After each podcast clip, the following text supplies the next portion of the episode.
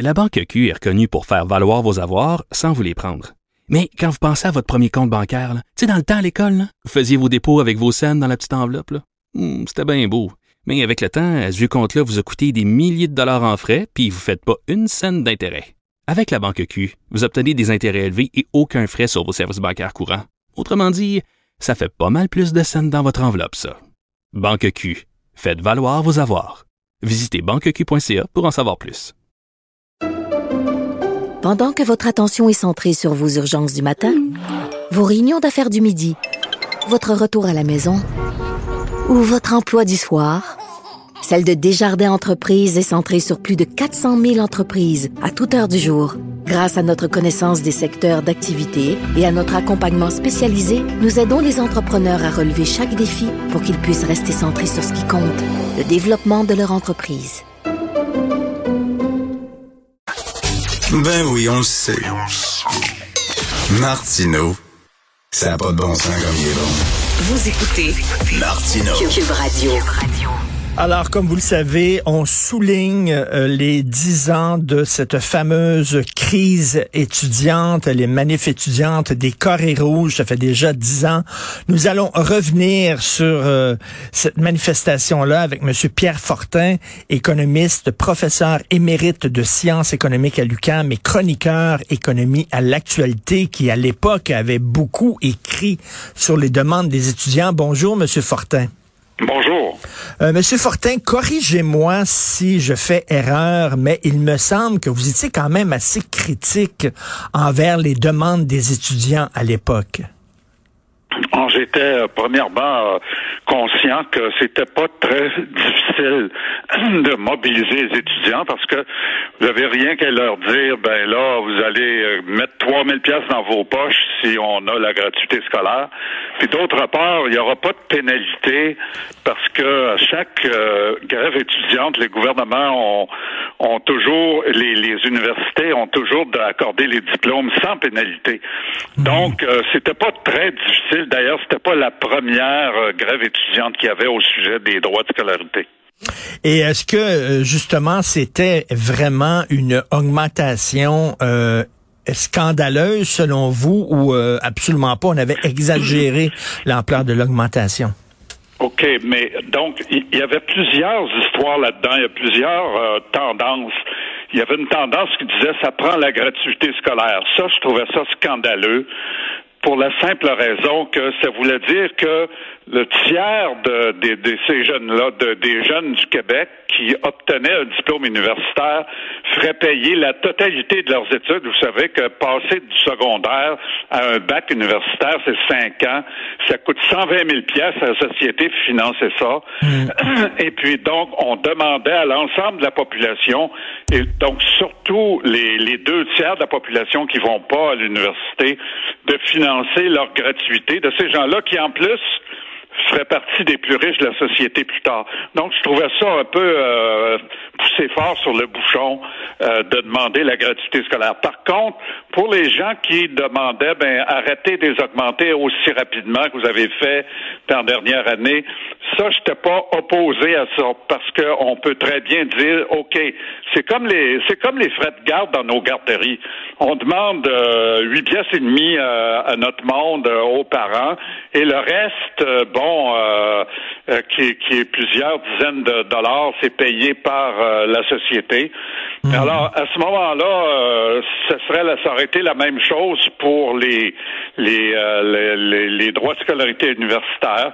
Euh, les, les étudiants auraient payé euh, 10 de, de ce que ça coûte, et puis la, la société 90% Ça, je trouvais ça raisonnable, d'autant plus qu'il y avait l'aide financière aux études en plus que le gouvernement disait qu'il allait l'augmenter et, et, par conséquent qui aurait euh, soulagé les finances euh, des jeunes qui, sont, qui viennent de familles euh, qui sont pas en moyens. C'est ça, parce que finalement, on aurait pu euh, demander euh, une, bo- une bonification, là, justement, de, de- des prêts et bourses, d'aider davantage les étudiants euh, qui viennent de familles démunies, et puis ben, les étudiants qui peuvent payer leurs études, ben, de payer un petit peu plus cher. Ça aurait pu être une demande, ça. Non, il n'y a aucun doute, il a aucun doute là-dessus. Je, je commençais euh, simplement à vous dire, ça coûte 120 000 pièces les cinq années de, du, après le secondaire aller jusqu'à la fin de, de l'université ou jusqu'au bac. Et puis euh, à 4 000 pièces par année, le cégep est gratuit, mais il y a, y a des frais là. Donc au total, c'est 12 000. Ok? Euh, ça, c'est à l'heure actuelle.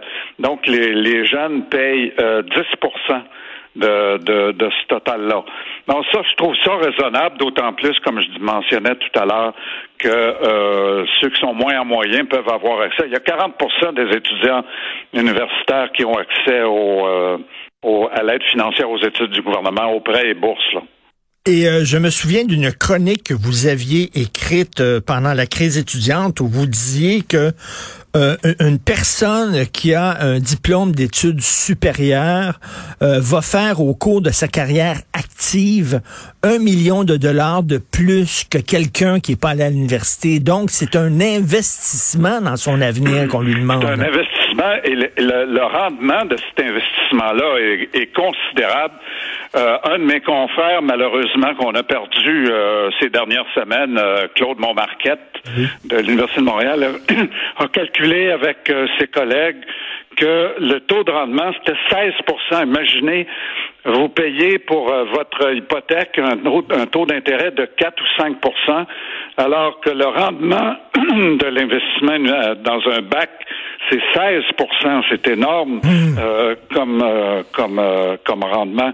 le problème aussi, il faut se rendre compte que le problème qui se posait aussi à l'époque, c'était que les universités manquaient d'argent. Oui. C'est-à-dire que quand on comparait les, les, les études, les, les, le financement de nos universités à celle des autres universités du Canada, mais je veux dire, nos, nos universités étaient vraiment en dessous de, très loin en dessous de la moyenne. Donc, euh, l'idée d'augmenter euh, les droits de scolarité et aussi les subventions gouvernementales, c'était de, de, compenser ce sous-financement-là.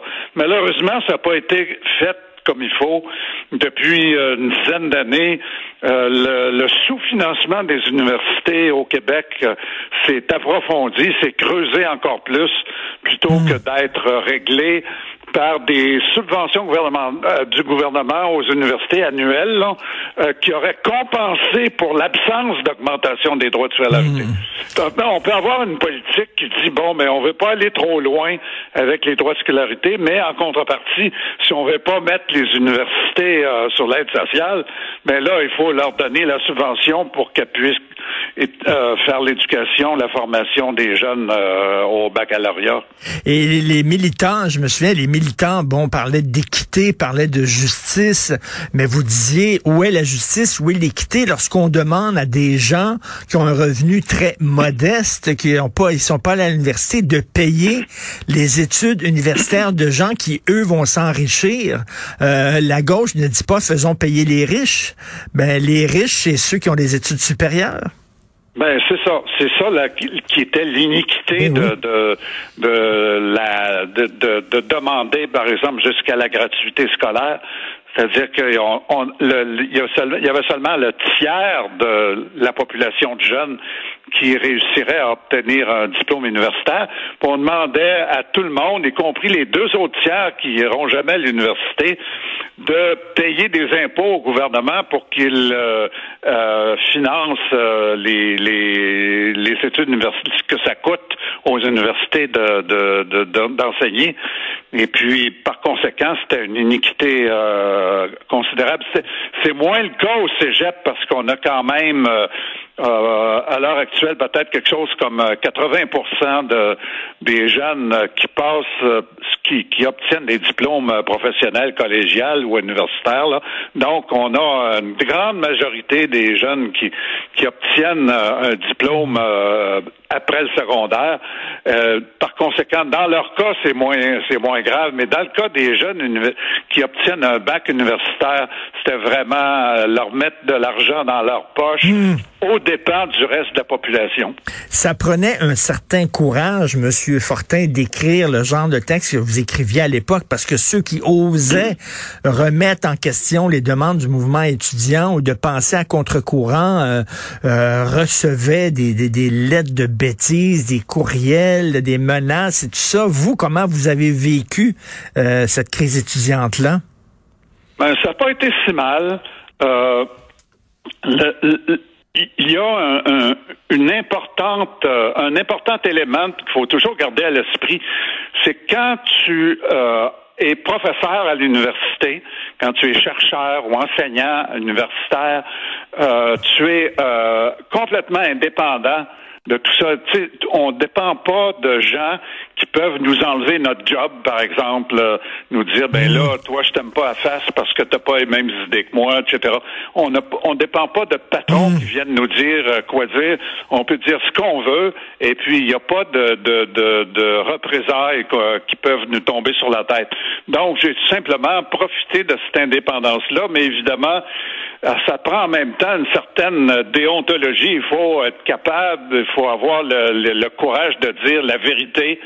Euh, de ne pas laisser, un, comme je dis souvent, posséder un nanomètre euh, à la vérité.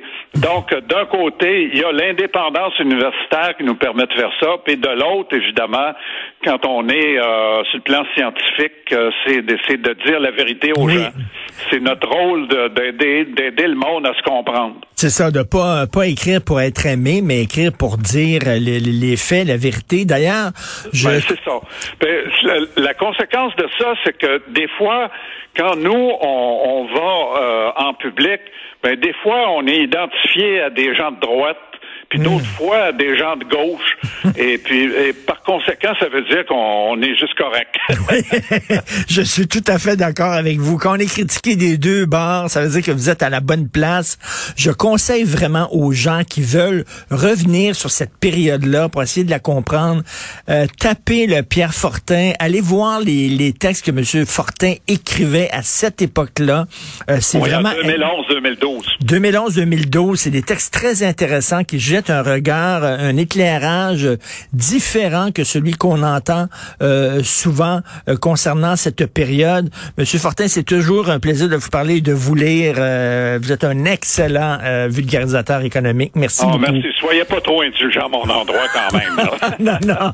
je suis un grand fan. Monsieur Pierre Fortin, économiste, qu'on peut lire dans l'actualité. Merci beaucoup, Monsieur Fortin. Au plaisir.